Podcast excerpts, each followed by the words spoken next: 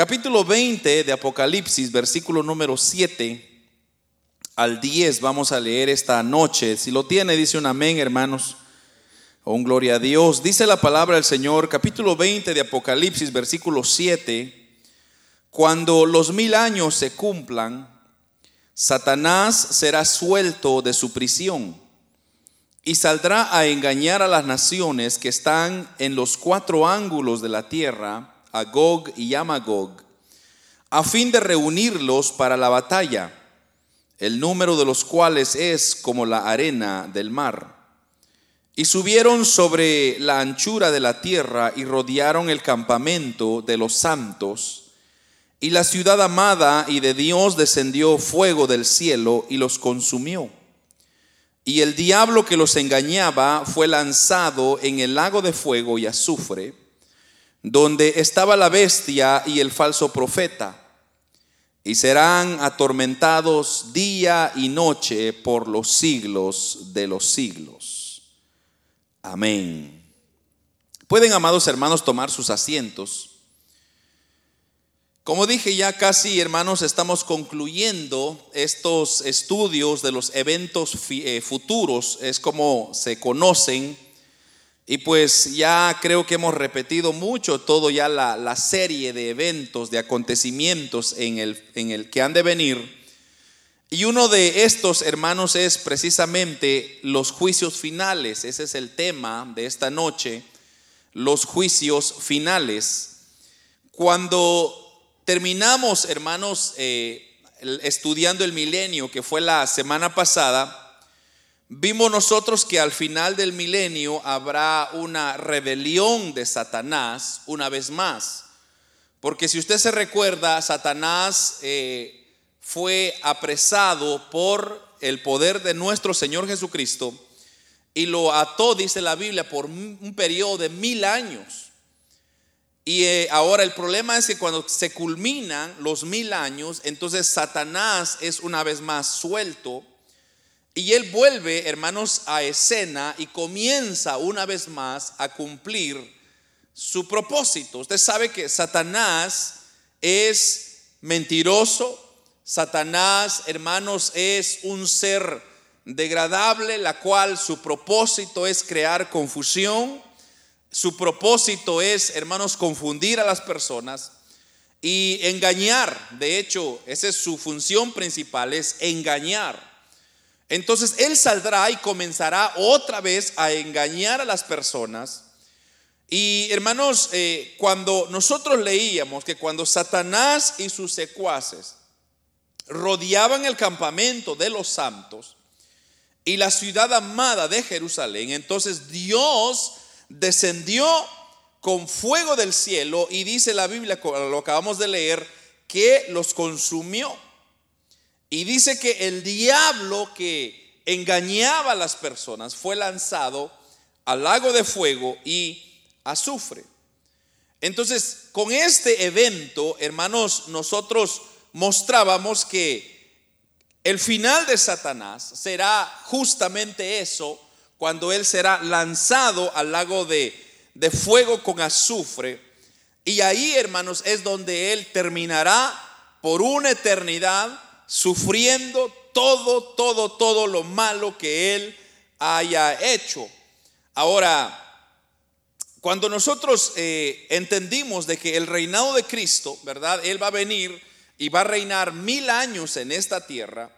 El propósito por la cual el Señor ha de descender por mil años es porque Él quiere dejarle ver en claro a más que todo al pueblo de Israel de que se puede reinar y se puede vivir en un mundo de paz, que se puede vivir y disfrutar, hermanos, un mundo donde no hay problemas, donde no hay, no hay circunstancias, no hay situaciones y todos nos lleváramos bien. Pero como, repito, la naturaleza del hombre es pecaminosa, entonces ella siempre estará, hermanos, buscando el mal. Ahora, en una ocasión, de hecho, nos preguntábamos, ¿qué sucederá después del milenio? ¿Qué va a venir después del milenio? Entonces, ese es el tema que vamos a estar hablando, hermanos, a hoy en día, ¿Qué va a suceder cuando se acaben los mil años? Satanás es suelto y entonces vamos a aprender tres cosas bien importantes. Aquí le van. Lo, primero que vamos a aprender es el juicio de los ángeles caídos. Caídos, perdón. Habrá un juicio para los ángeles caídos. Segundo, vamos a ver la destrucción del universo actual. La destrucción del universo actual. Y tercero, el juicio del gran trono blanco, o también se conoce como el juicio final, pero casi lo vamos a llamar el juicio del gran trono blanco, porque será el último de los juicios que se han de realizar. Entonces, repito, primero vamos a estudiar el juicio de los ángeles caídos, segundo, la destrucción del universo actual y tercero, el juicio del gran trono blanco. Entonces, comencemos con el primer punto y es el juicio de los ángeles caídos. Vamos a leer mucha Biblia igual, así que manténgala ahí abierta porque vamos a ir leyendo varios eh, versículos. Este juicio, hermanos, habrá de realizarse después del milenio, cuando ya Satanás haya sido ya lanzado al lago de fuego.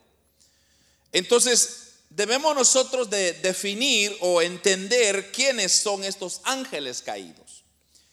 Estos ángeles caídos tenemos que recordarnos que cuando Satanás se rebeló contra Dios, usted se recuerda, eh, hubo una gran, dice, una tercera parte de los ángeles que le siguieron y que se rebelaron en contra de Dios.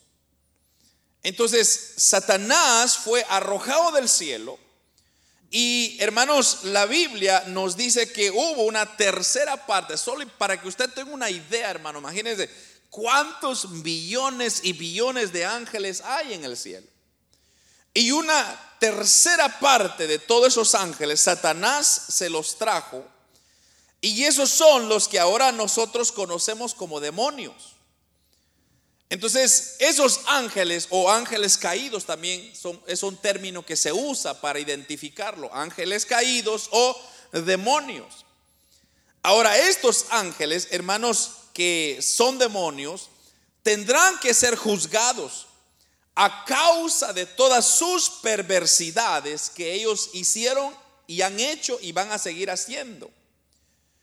Entonces, en el relato que teníamos de Apocalipsis 20, que es lo que acabamos de leer en el versículo 10, encontramos que Satanás es lanzado directamente al lago de fuego que arde con azufre. Ahora, el hecho de que Satanás sea lanzado directamente al lago de fuego no quiere decir que Satanás no haya sido o, o sí, no, no, haya, no haya sido juzgado antes. Lo que sucede es que el juicio del diablo, o sea, Satanás, será realizado con anterioridad. Entonces vamos a leer la primera cita, la cual nos da a entender eso. Juan, Evangelio según San Juan, en el capítulo 16, versículo 11, Evangelio de Juan, capítulo 16, versículo 11, mire lo que dice, y de juicio por cuanto el príncipe de este mundo ha sido ya juzgado. Entonces, si usted lee, eh, es más, lo, voy a leer acá en mi Biblia porque no anoté el versículo 10, pero si usted quiere leerlo desde el versículo 10, quizá va a tener un poquito más de sentido, porque mire lo que dice ahí. Eh, o, si leamos el 8 y luego al, 10. Y cuando Él venga, versículo, capítulo 16, versículo 8 de Juan, cuando Él venga, convencerá al mundo de pecado, de justicia y de juicio. Y de pecado por cuanto no creen en mí, de justicia por cuanto voy al Padre y no me veréis más. Y de juicio por cuanto el príncipe de este mundo ha sido ya juzgado.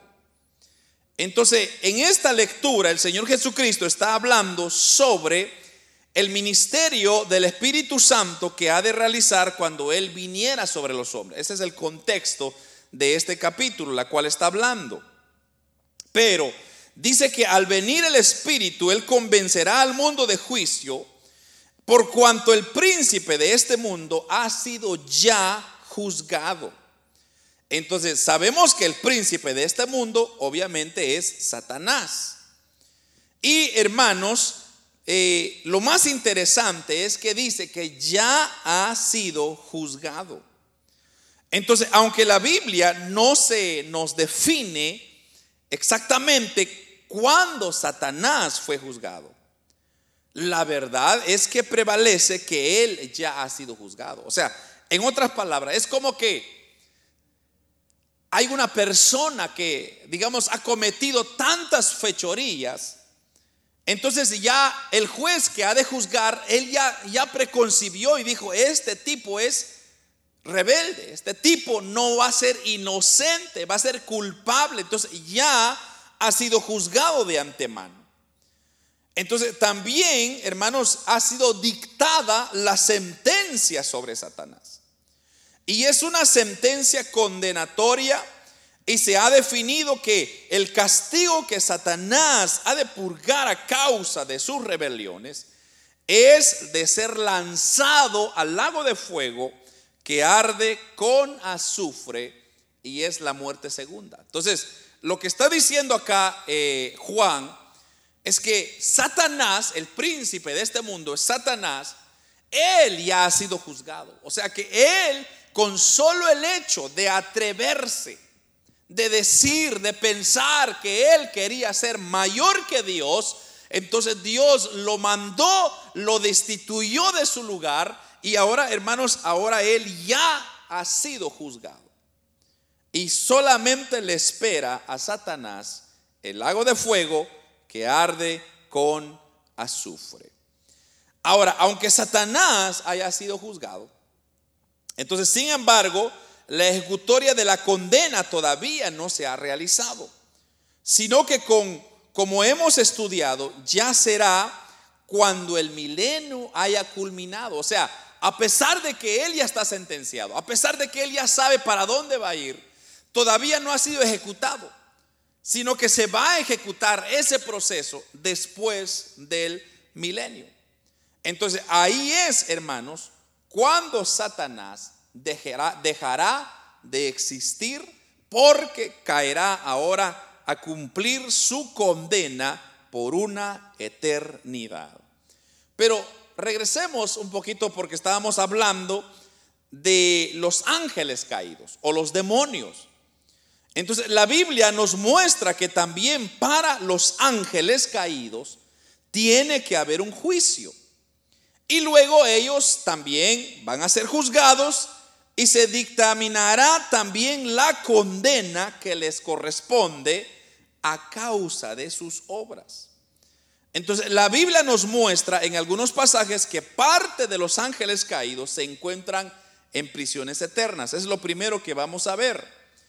Pero que otros no se encuentran prisioneros, sino que andan realizando su obra de muerte de destrucción en medio de los hombres, que es básicamente, hermanos, los secuaces demoníacos que andan andando por ahí, ellos siguen operando. Entonces hay dos grupos, un grupo que ha sido aprisionado y otro grupo que anda suelto, aún causando dolores de cabezas para la humanidad. Vamos a ver cómo el apóstol Pedro nos describe esto en segunda de Pedro Segunda de Pedro, capítulo 2, versículo 4. Ahí usted va a poder ver lo que nos está diciendo. Mire lo que dice Segunda de Pedro 2, 4. Porque si Dios no perdonó a los ángeles que pecaron, sino que arrojándolos al infierno, los entregó a prisiones de oscuridad para ser reservadas al juicio.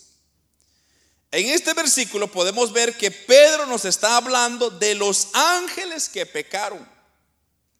Y dice que Dios no perdonó a estos ángeles, sino por lo contrario los arrojó al infierno. Ahora, aquí va a haber algo interesante porque le voy a explicar un poquito de que la Biblia nos dice que Dios arrojó a los ángeles al infierno. Entonces, no quiere decir de que se está refiriendo al lago de fuego que arde con azufre. Pues en realidad, hasta este momento, nadie hay en el lago de fuego, sino que los primeros que serán lanzados ahí serán la bestia y el falso profeta, como ya lo expliqué en la otra ocasión. Entonces, Satanás todavía, o sea, nadie ha estrenado el infierno. Entonces usted dirá, bueno, entonces ¿por qué está diciendo el apóstol Pedro ahí, sino que arrojándolos al infierno? ¿A qué infierno se está refiriendo? Entonces tome nota porque le voy a aclarar este término. El problema que tenemos aquí en este versículo es que, hermanos, eh, es un problema de traducción. Ese es el problema. Entonces, eh, cuando en el idioma griego usted, hay, hay tres palabras diferentes que quieren decir básicamente infierno, y ese es el problema. Entonces, cuando Casiodoro de Reina quiso traducir ese término, o sea, él generalizó, digamos, bajo el término infierno, pero infierno puede significar tres diferentes cosas. Entonces, le voy a decir cuáles son esas tres palabras. Esas tres palabras son Hades, H-A-D-E-S. Luego está Geena, que es G-E-H-E-N-A. Y el tercero es Tártaro. O sea, esos los que el tártaro, yo le expliqué la otra vez, es la palabra griega que aparece en la porción que acabamos de leer, de hecho, porque lo que está queriendo hacer referencia es tártaro es abismo. Amén. Entonces no se está refiriendo al infierno, sino que al abismo, a un lugar de oscuridad donde dice que han sido entregados los ángeles que pecaron en prisiones de oscuridad. Mire, si usted, tenemos la pantalla ahí, no. Si, me pones el versículo de, de segunda de Pedro 2.4, pero pónmelo en la NBI, en la versión NVI, usted se va a dar cuenta que la traducción es diferente. Ahora, la NBI es una traducción diferente. Porque mire lo que dice eh, la NBI en este mismo versículo. Dios no perdonó a los ángeles cuando pecaron, sino que los arrojó a dónde? Al abismo. En la Reina Valera dice al infierno. Entonces dice que los arrojó al abismo metiéndolos en tenebrosas cavernas y reservándolos para el juicio. Entonces nótese que es bien diferente ahora. Cuando ya lo lee usted de esa manera, entonces ya tiene sentido lo que estamos hablando. Y es que, como dije, a veces es bien confuso porque usted debe de entender, hermanos, que, por ejemplo, el término amor, por ejemplo, el término amor, en el griego no, no, usted usa amor para, por ejemplo, nosotros los latinos usamos amor para todo. ¿verdad? Todo lo que conlleva hablar del amor, usted lo, circula en eso. En el griego no. En el griego hay cuatro definiciones diferentes del amor. Entonces, por ejemplo, está el amor filios, está el amor eh, de pareja, ágape. Entonces, usted tiene que estar seguro en qué término está hablando, está usando ese término amor. Entonces, igual usted no puede ser infierno y decir que es el abismo, porque el infierno es otro nombre. Y ese nombre es Geena, G-E-H-E-N-A. Y usted lo puede buscar en San Google si usted quiere. Ahí le va a decir el término Geena, ese significa verdadero infierno. Entonces, si el apóstol Pedro estuviera diciendo, ¿verdad? Acá, en, este eh, eh, en este versículo, entonces él usaría ese término geena, pero lo que está hablando en realidad es tártaro, porque tártaro, una vez más, significa abismo. Y abismo no es lo mismo que infierno. Espero que no lo haya confundido, pero es importante reconocer de que, hermanos, por ejemplo, mucha gente dice, por eso yo no uso la Reina Valera, porque es que está bien, hay muchos errores. No, no son errores, son, hermanos, eh, errores de traducción, pero no son malintencionados. Simplemente, usted sabe que cuando usted hace una obra para traducir, hermano, sería tan difícil. O sea, hay tantas palabras en el griego, en el arameo, en el hebreo, que usted no lo puede traducir directamente, aún con el inglés, por ejemplo. A veces usted está traduciendo español a inglés, es bien difícil traducir exactamente esa palabra. Entonces, eso es lo que sucedió con eh, Casiodoro de Reina, quien, fue la que tradujo al español, ¿verdad? La, Biblia. Entonces, él usó la palabra, eh, la, palabra, eh, como, dije que se llama la palabra? Abismo, ¿verdad? Él en vez de traducirlo abismo puso infierno. debemos de tener cuidado con eso. Ahora, sin embargo, todavía resta, hermanos, por enmendar el error de esta porción de Segunda de Pedro, donde la palabra tártaro, como ya lo dije, se ha traducido infierno, lo cual es un error, ya que como hemos dicho, tártaro es un abismo y no el lago de fuego. Entonces solamente la palabra geena es la que se puede traducir propiamente como infierno. Bueno, Habiendo entonces hecho esta aclaración, decimos que en este versículo de Pedro nos está diciendo que esos ángeles caídos que pecaron fueron arrojados en el tártaro, en el abismo, o sea, en el abismo donde ellos están en prisiones de oscuridad.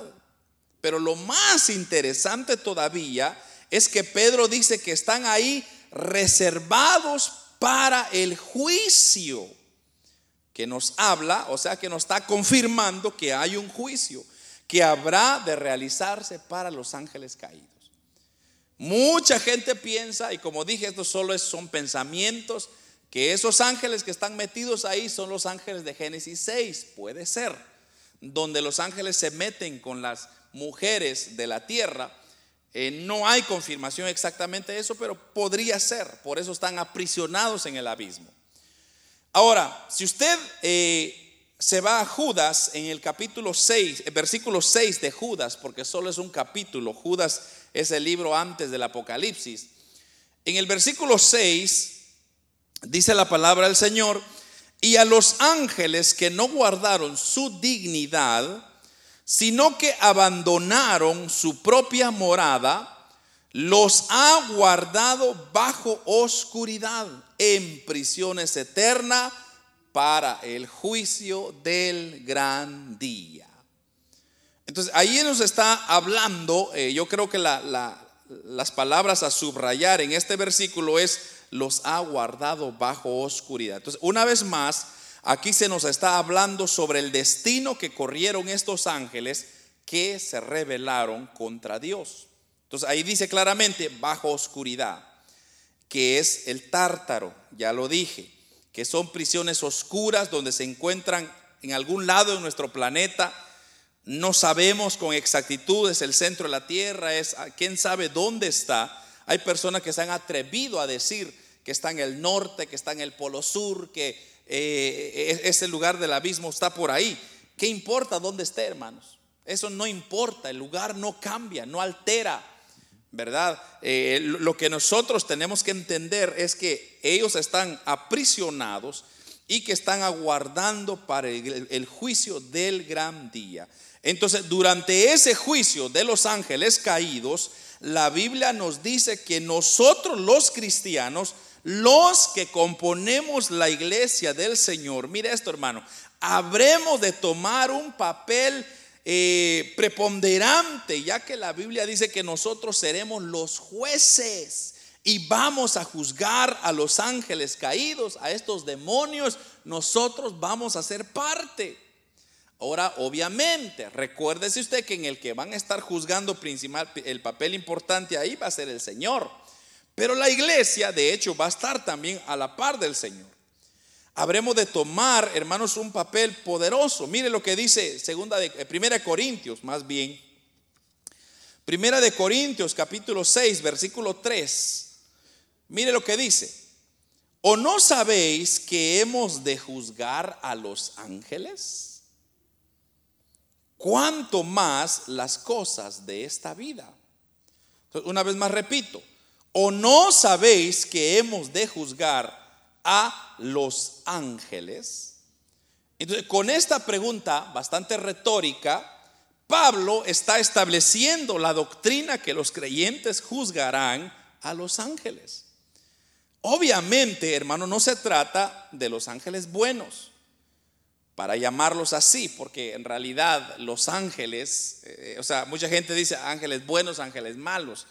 En realidad no, no podríamos hacer esta distinción porque usted sabe que todos esos ángeles que se rebelaron en contra de Dios, pues son ángeles malos, son ángeles pecadores, eh, pero, o, son los demonios como nosotros los conocemos, pero hay ángeles aún que siguen adorando a nuestro Dios, que están en el, en el cielo, y, pero no van a ser sobre ellos los que vamos a reinar, sino nosotros vamos a estar juzgando a estos demonios, a estos prisioneros que están en el tártaro.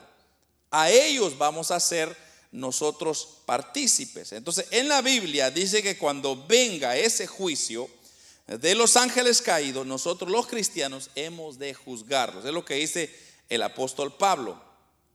Pero por supuesto, el juez principal es nuestro Señor Jesucristo. Entonces nosotros, como dice la Biblia, somos la esposa del Cordero. Significa que seremos parte de ese tiempo y que de habremos de tener, hermanos, un papel de jueces en ese juicio de los ángeles caídos. Qué privilegio, hermanos, que vamos a, nos va a dar el Señor. Ahora, una de las preguntas que quizá tendríamos que hacernos es, ¿cuáles serán los dictámenes que se desprenderán en este juicio? ¿Cuáles son los dictámenes? Entonces, obviamente, ninguno de los ángeles saldrá inocente, ¿verdad?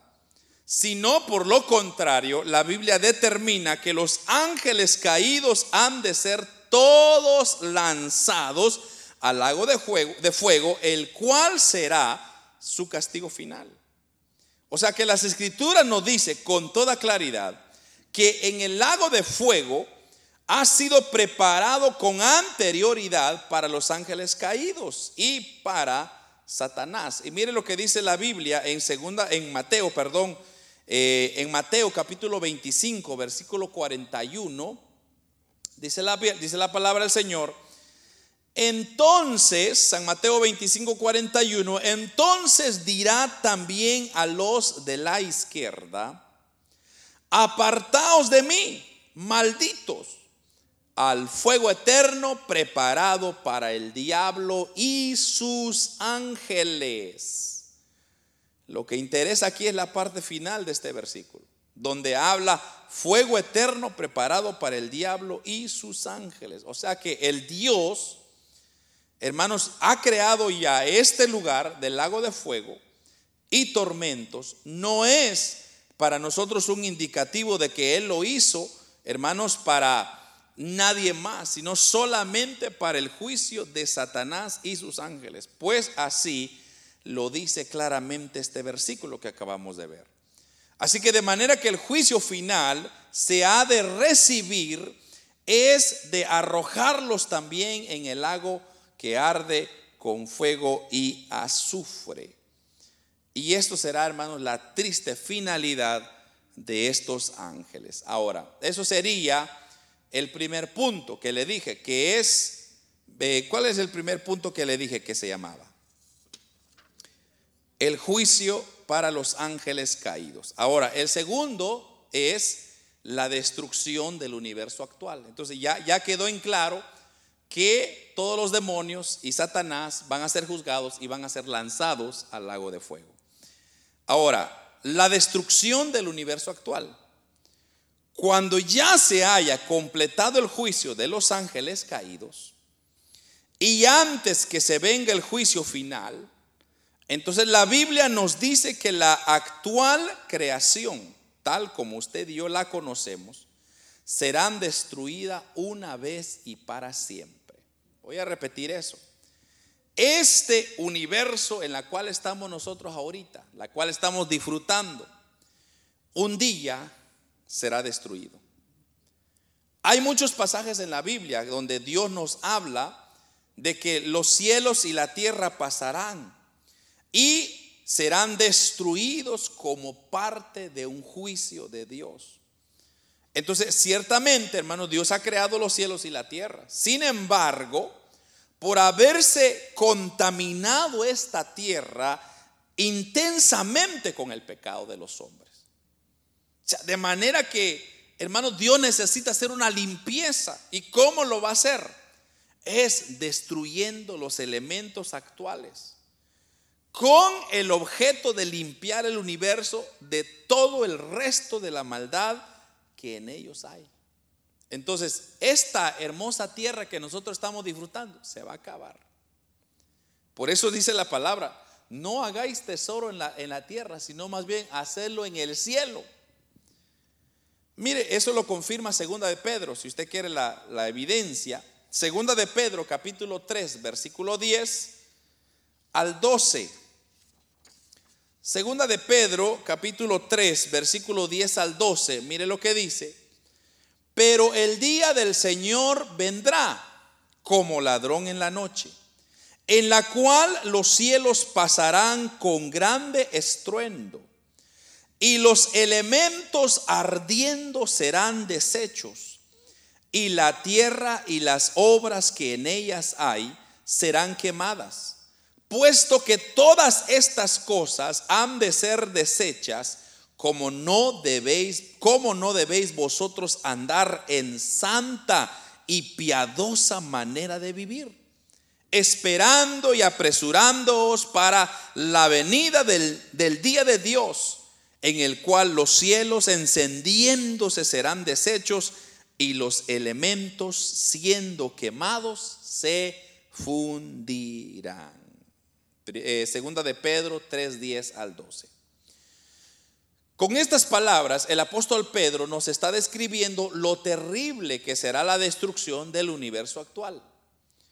En realidad, Pedro se adelanta mucho, porque el, lenguaje que el apóstol Pedro está usando para describirnos esta destrucción, hermanos, ya que él habla de elementos que arderán, y más adelante vuelve a repetir que los elementos siendo quemados se fundirán.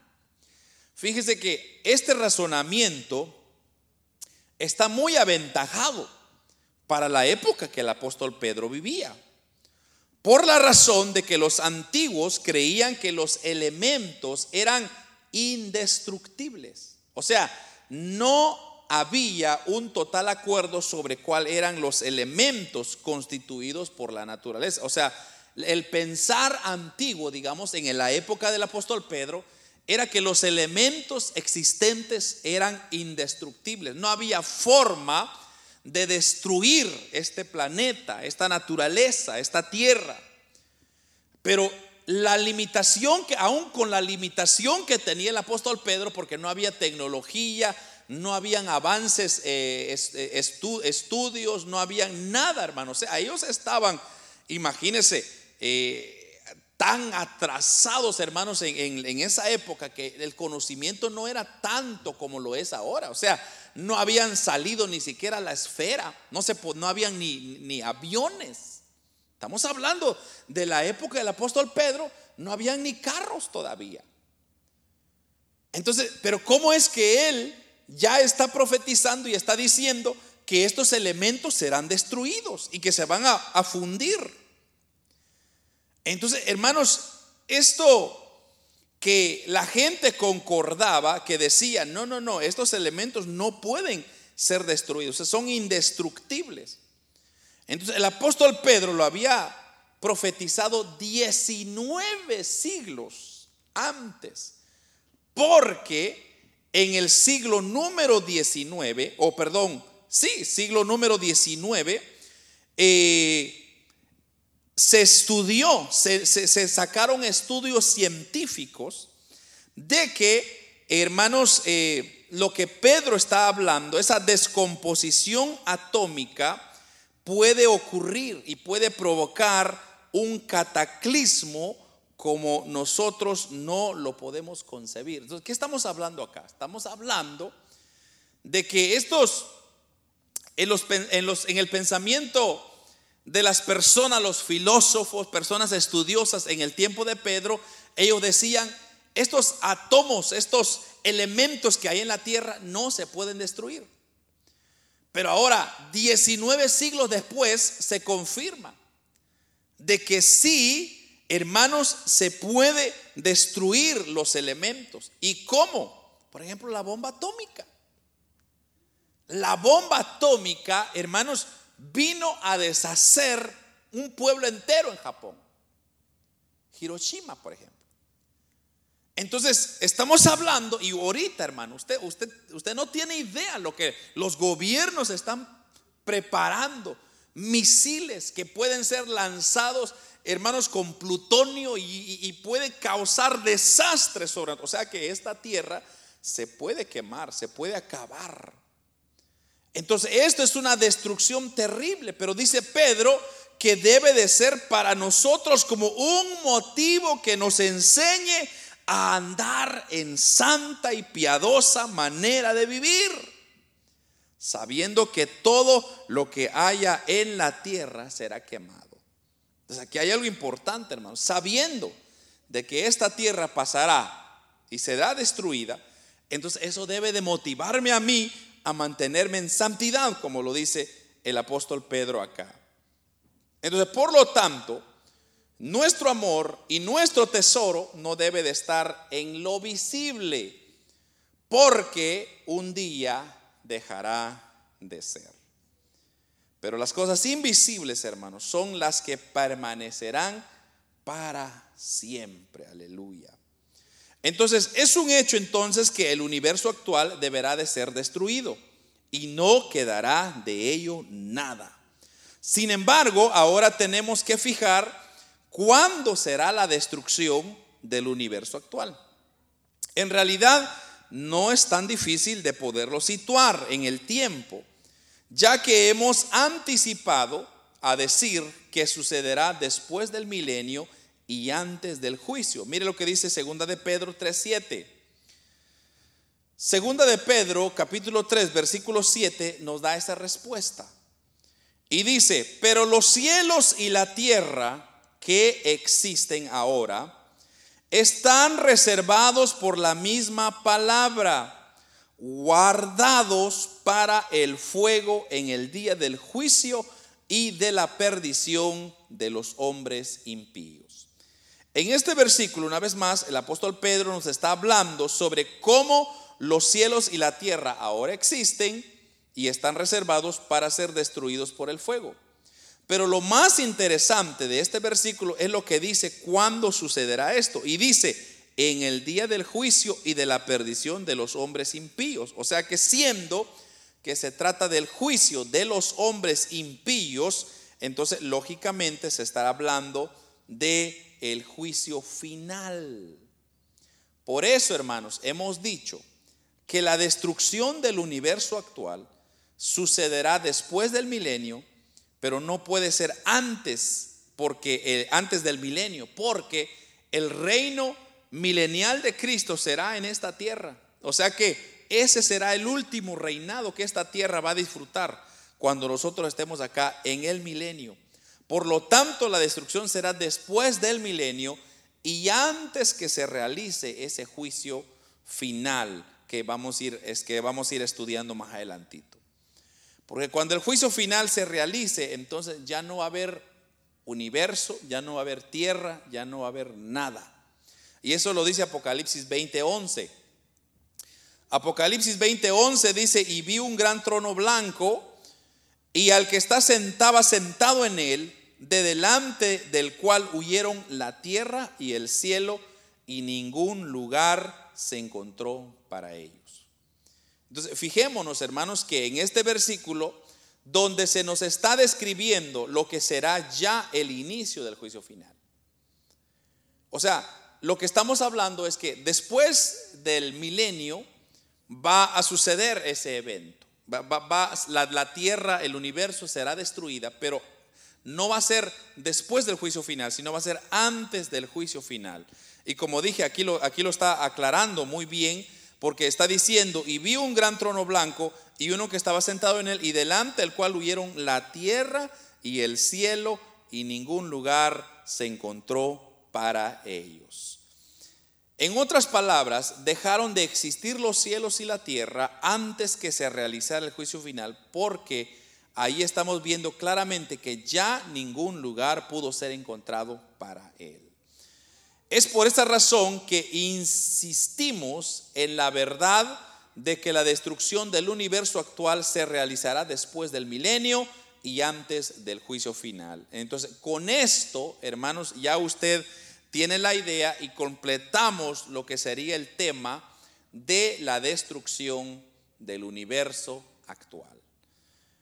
Eh, debemos de notar, hermanos, algo muy importante, y es de que lo que sigue después es el gran juicio.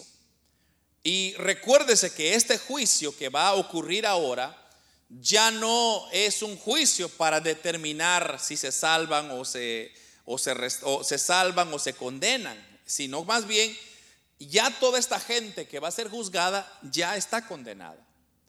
Si no, vamos a ir entendiendo, o yo lo voy a ir explicando un poquito más, más despacio, el por qué que se le llama eh, el gran juicio. O sea, por qué es que, aunque ya tienen su destino final, ¿por qué van a ser juzgados? O sea, ¿cuál es el propósito? Y todo eso, hermanos, tiene un propósito. Y el propósito principal es, recuérdese usted, de que Dios ahorita, en este tiempo, está dando oportunidad al hombre para que marque su destino. Porque dice la Biblia, mientras que hay vida, hay esperanza. O sea, lo que Dios está atrasando su venida, o sea, la razón por la cual el Señor no ha venido, es porque el Señor quiere que el hombre cambie su destino. Y yo le he dicho muchas veces, por ejemplo, yo le he dicho que el infierno fue creado para Satanás y sus demonios. No fue para el hombre. Pero lamentablemente el hombre en su necedad, en su terquedad, él no ha querido seguir a Dios. Entonces, cuando parta de esta tierra, hermanos, ahí se definirá su destino final. Y ya sea si honró a Dios y, aceptó a Cristo, entonces estará consolado por nuestro Señor Jesucristo. Y si no, entonces está esperando un juicio. Y ese es el juicio que vamos a hablar la siguiente semana porque no quisiera, no quiero empezarlo y dejarlos ahí a medias. Entonces, la otra semana voy a terminar ese pedazo que sería el juicio del gran trono blanco y su propósito. Pero como repito, hermanos, lo, importante quizá debemos de sacar de acá es lo que dice el apóstol Pedro. Es que todas estas cosas que están ocurriendo y que van a ocurrir, lo que a nosotros nos debería de hacer es no asustarnos. Porque recuérdense que nosotros ya no vamos a ser juzgados. Nosotros vamos a estar a la par de nuestro Señor Jesucristo. Vamos a estar disfrutando con Él. Y vamos a estar, hermanos, juzgando a la par de nuestro Señor Jesucristo. Entonces, la iglesia estará disfrutando en, en una posición mejor. Pero hay de aquellos que, hermanos, lamentablemente rechazaron al Evangelio de Jesucristo, van a ser enfrentados ahora en este juicio. Y este juicio, hermanos, es el juicio final donde se determinará, amados hermanos, el nivel de castigo para las personas. Pero eso lo vamos a estudiar la próxima semana. Así que que el Señor nos ayude, hermanos, a que usted y yo podamos eh, continuar, hermanos, honrando al Señor. Sirvamos al Señor, trabajemos. E, es el mejor, el esfuerzo que usted está haciendo vale la pena, hermanos. Créeme que todos nos desanimamos, incluyéndome a mí mismo. A veces hay desánimos donde uno dice, ¿por qué tengo que hacer eso? ¿Por qué tengo que esforzarme? ¿Por qué tengo que ir a la iglesia hoy? ¿Por qué tengo que orar? ¿Por qué tengo que leer la Biblia? Pero esos pequeños esfuerzos lo que están haciendo es que nos están motivando para entrar en el reino de los cielos. Y hermanos, que Dios nos ayude porque, como ya le he dicho antes, lo que viene, solo para que usted tenga una idea, hermano, esta tierra será destruida completamente y no quedará nada. Porque el hombre lo ha contaminado, lo ha dañado, lo ha ensuciado. Entonces Cristo dice, ya, enough is enough. Ya es suficiente ya. Entonces todo esto, hermanos, se acabará, pero lo bueno es que nosotros vamos a estar a la par de nuestro Señor Jesucristo y hermanos, eh, será maravilloso porque nosotros estaremos disfrutando del amor de nuestro Señor Jesucristo, mientras que otro expresa, esperando su castigo eterno, hermano, que Dios nos libre. Amén.